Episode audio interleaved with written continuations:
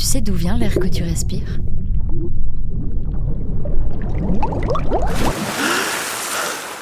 Des forêts, certes, mais aussi des océans, qui abritent du phytoplancton, ces microalgues effectuant la photosynthèse.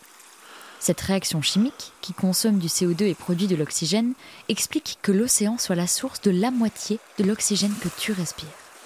Par ailleurs, les océans sont de véritables pièges à CO2. Ils captent 30% de ce gaz à effet de serre émis par les hommes. Couvrant les deux tiers de la planète, ils ont donc un rôle crucial dans la régulation du climat et un potentiel immense de ralentissement du réchauffement climatique. Il est donc capital d'améliorer nos connaissances sur ces milieux vastes et dynamiques et les processus qui s'y déroulent, même s'ils sont complexes à mesurer précisément. Comment collecte-t-on des informations sur l'océan, milieu dans lequel nous, humains, ne vivons pas? On peut par exemple embarquer sur le Marion Dufresne, un navire de recherche océanographique français.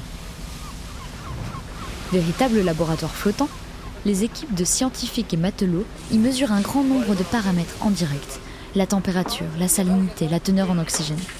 En parallèle, ils collectent des échantillons d'eau de différentes profondeurs pour les analyser une fois à terre.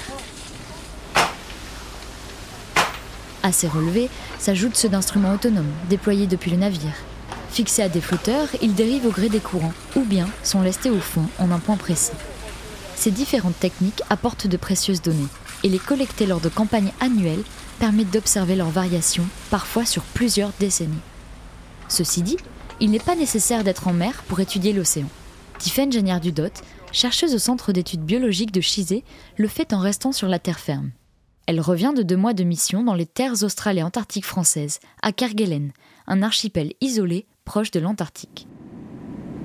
Moi, je suis spécialiste euh, des pinnipèdes, c'est les phoques, les otaries, les lions de mer, euh, les éléphants de mer, etc. Et ces animaux ont la particularité de revenir à terre pour se reproduire et muer. Ça nous permet d'aller les capturer et euh, les équiper de balises émettrices et réceptrices qui enregistrent en fait des données sur leur comportement, sur aussi leur environnement.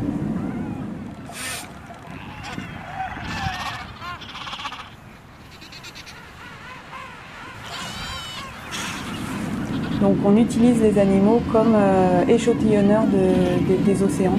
On ne contrôle pas où l'animal va, mais là où il va, on a vraiment des, données pendant des mois à très fine échelle, dans des endroits qui sont difficilement accessibles, y compris par euh, les bateaux océanographiques ou les flotteurs, argots, etc.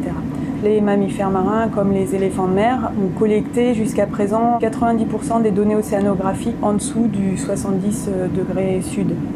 Cette manière de collecter des données est appelée le biologuing et, Tiffen le souligne, elle est complémentaire des techniques utilisées sur les navires de recherche. Mais le nombre de ces bateaux est restreint et le temps passé à bord est coûteux et limité.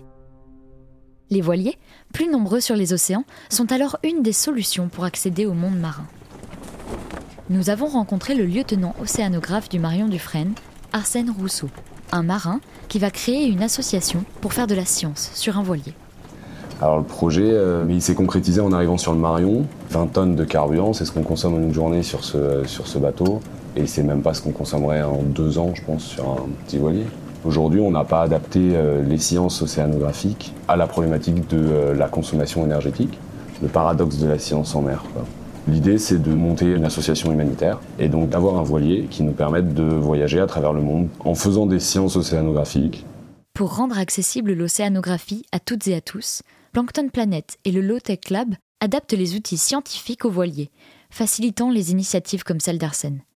D'ailleurs, des voiliers échantillonnent déjà les milieux marins, mêlant science et sensibilisation, comme Tara Océan, Under the Pole, Arvik Océan ou encore l'association étudiante Juste 2 degrés.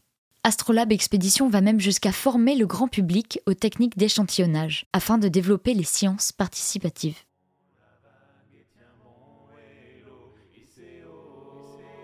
Pour comprendre les océans, il existe donc une multitude d'approches qui se complètent, et il ne tient qu'à nous de nous en emparer et de les partager. Les chiffres cités viennent de l'affiche Océan Pompe à carbone, écrite par Laurent Bob et Chris Bowler. Les sons de mammifères marins ont été enregistrés à Kerguelen, lors d'un programme de recherche du CEBC, du CNRS et de l'Université de La Rochelle, soutenu par l'Institut polaire français. Nous remercions enfin Arsène et Tiphaine, ainsi que tout l'équipage du Marion Dufresne.